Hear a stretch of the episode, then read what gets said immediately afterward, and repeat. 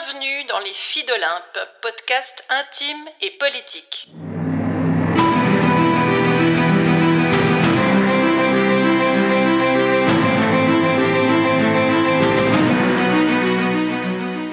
C'est reparti pour le défi J'envoie 2024. Chaque jour de janvier, un épisode et une contrainte narrative pour stimuler notre imagination, se lancer un pari et aiguiser votre acuité et peut-être votre fidélité. J'y participe pour la seconde fois avec une quarantaine de collègues de l'Académie du podcast. Je vous bricolerai des histoires et des rencontres, tout spécialement pour les filles d'Olympe que vous êtes, tout en vous lançant, bien sûr, quelques défis. C'est parti Voici l'épisode 12 où la contrainte narrative du jour est de vous partager ma plus grande peur. Vous l'entendez, la voix de ma peur, là? Alors, j'ai le choix. Est-ce que je vais vous parler de ma phobie administrative? J'y suis pas encore prête. Est-ce que je vais plutôt vous raconter ma scopophobie, soit ma peur de la visibilité? Ce sera pour un autre épisode. Je vais donc opter pour une peur très très répandue, que vous connaissez peut-être, la peur de manquer. Chez moi, cette peur est très créative. Quand j'étais ado, j'étais toujours la dernière à rentrer de mes soirées par peur de manquer le moment, l'événement fou, l'événement dingue, qui allait changer tout le récit de mon équipe de potes. Il fallait donc tenir jusqu'à 6 heures du mat régulièrement, même si quand je dis tenir, entendons-nous, c'était plutôt une joie. Mais en même temps, rentrer à 2 heures aurait été inimaginable. Qu'est-ce que j'aurais pu manquer? Qu'est-ce qui aurait pu se passer sans que je sois présente? Ensuite, il y a eu la peur de manquer une info importante. Libraire, puis journaliste, j'ai toujours détesté être prise en faute de ne pas savoir. De ne pas savoir. Et alors, j'ai accumulé les lectures, les connaissances diverses, les analyses par paquet de mille, dans plein de domaines différents, tous les domaines qui me paraissaient importants à moi. Ces domaines dans lesquels je ne voulais pas être prise en faute. Il fallait savoir. Alors, ainsi, je suis souvent incollable en politique, en littérature, et dans tous les domaines qui m'ont intéressé un jour ou l'autre. Il y a eu le thé, les huiles essentielles, la typicité des humains, la famille royale anglaise, les relations sociales ou les violences subtiles. Et je suis en train d'accumuler des tonnes d'infos sur l'intelligence artificielle et le digital, sur la rénovation de meubles et sur le monde de l'invisible. Mais je ne sais rien de la biologie, je ne sais rien de la faune animalière ou de l'univers du sport. Toute option confondue jamais eu le moindre intérêt pour ça, alors j'assume sans peine de ne rien y comprendre, et même, je l'affirme. La différence, c'est qu'aujourd'hui je me rends compte de la pression immense que je fais peser sur moi et que je fais peser sur les autres. Il faut savoir. Il ne faut jamais être pris en faute. Il faut tout faire bien. Une sorte de perfectionnisme dont je me suis longtemps défendu, tellement pour moi le mot perfectionnisme ne pouvait pas être mien, puisqu'il était lié à celui de perfection. Et comme j'étais loin d'être parfaite, je ne pouvais même pas prétendre au perfectionnisme. Oui, oui, c'est allé assez loin. Et puis je souris aussi en pensant à ces il faut. Des il faut dont je parle souvent en coaching en proposant de remplacer cette locution par une autre. Il est important de. Il est important de savoir, il est important d'être parfaite, ou est-ce qu'il est important plutôt d'être soi-même? C'est évidemment des questions qui me sont très familières, mais dans mon histoire, il a fallu travailler sur ces choses-là. D'où me vient cette pression énorme de savoir? Comme s'il fallait que pour que je légitime ma présence, que je légitime mon histoire, que je légitime ma place, le savoir était essentiel. Je me suis forgée à travers le savoir. Le savoir, c'était ma porte de sortie, c'était mon escalier pour le monde. C'était ma clé pour sortir de ma condition. Alors j'ai tout misé sur le savoir. Tout. Et cette sorte d'exigence à géométrie variable serait très bonne à lâcher. Personne ne sait tout. En plus, là, il y a ChatGPT. Donc mon savoir tout intellectuel, comment vous dire? Mais savoir et ne rien lâcher concourt surtout aux véritables racines de ma peur de manquer. Il a toujours fallu savoir et il a toujours fallu ne rien lâcher comme si ces deux ingrédients allaient me permettre d'arriver là où j'avais envie d'aller et qu'ils pouvaient chuter à chaque instant parce qu'on arrive en fait aux racines de ma vraie peur, La vraie peur, c'est la peur de manquer. Ma peur de manquer. La peur de manquer d'argent.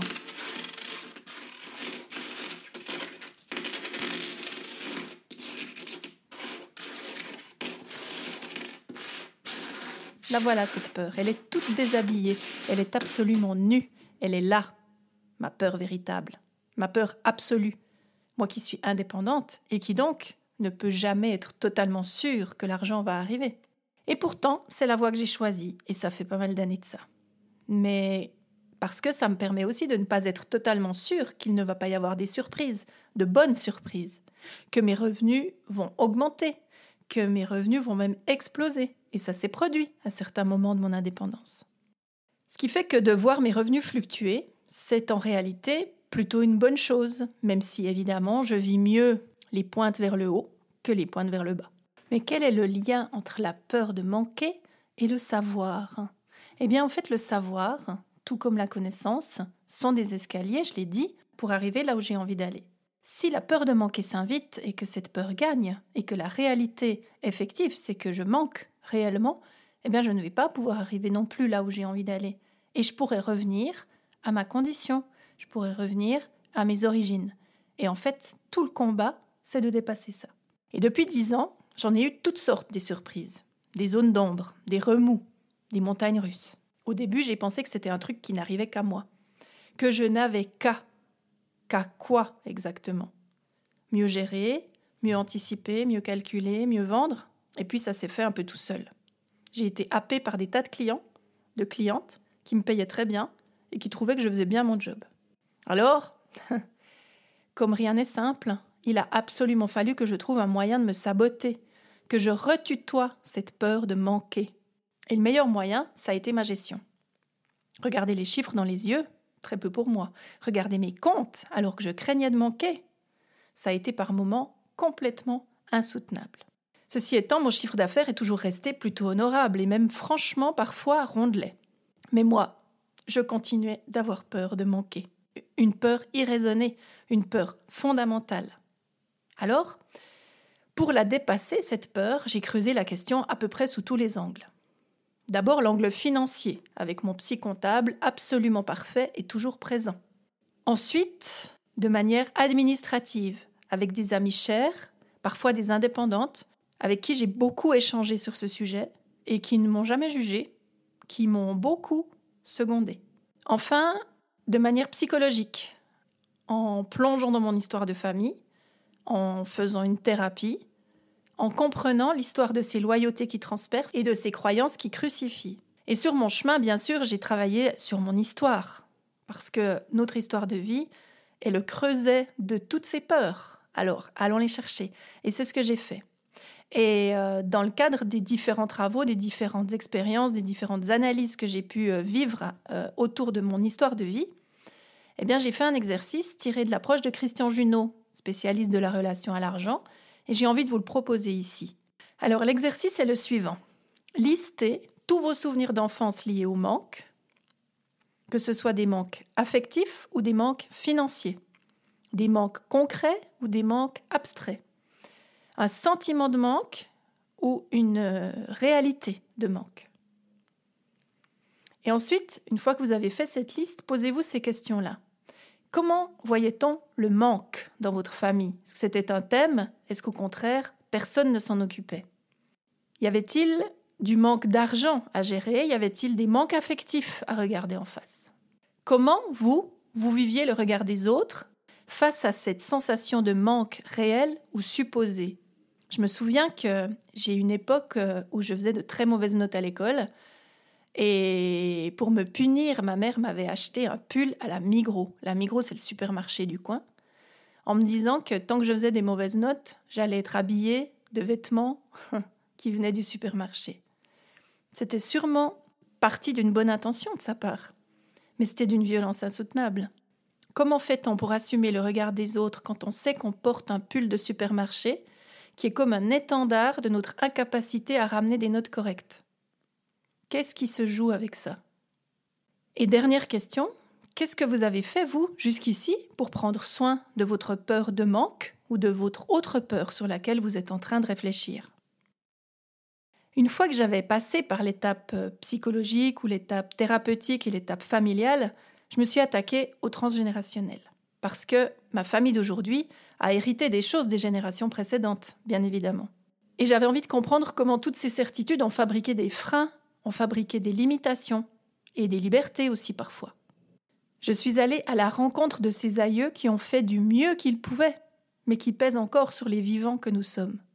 Et je me suis réconciliée avec cet ancêtre maquignon qui faisait les marchés en vendant les meilleurs caramels du monde. Avec cette arrière-grand-mère sage-femme qui courait la campagne à cheval tout en rêvant de médecine, itinéraire évidemment interdit aux femmes. J'ai accepté que sa révolte vive en moi, qu'elle devienne une détonatrice de mes forces, mais aussi de mes fragilités.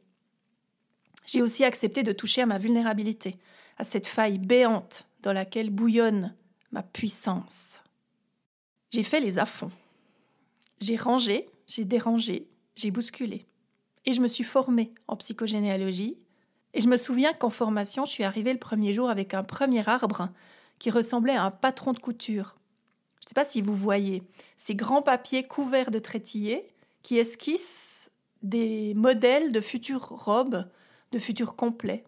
Et j'ai dit, je veux ravauder mon histoire de famille. Ravauder, c'est un terme vieilli, ça veut dire raccommoder. Je fabriquais un patron avec mon arbre généalogique, des coutures partout, et je disais que je voulais raccommoder. Raccommoder, c'est remettre ensemble, c'est refabriquer, c'est réinventer un tout cohérent. Alors, mon travail, autour de la peur de manquer, a été de refabriquer un tout cohérent. Dialoguer avec ma peur, percevoir un peu mieux de jour en jour de quoi elle se nourrissait de quoi elle se tissait. Alors il a fallu tricoter, détricoter, retricoter. Et il a fallu prendre des risques et surtout pas mal de recul. Et puis, la situation a changé. Peu à peu, hein, pas du tout rapidement.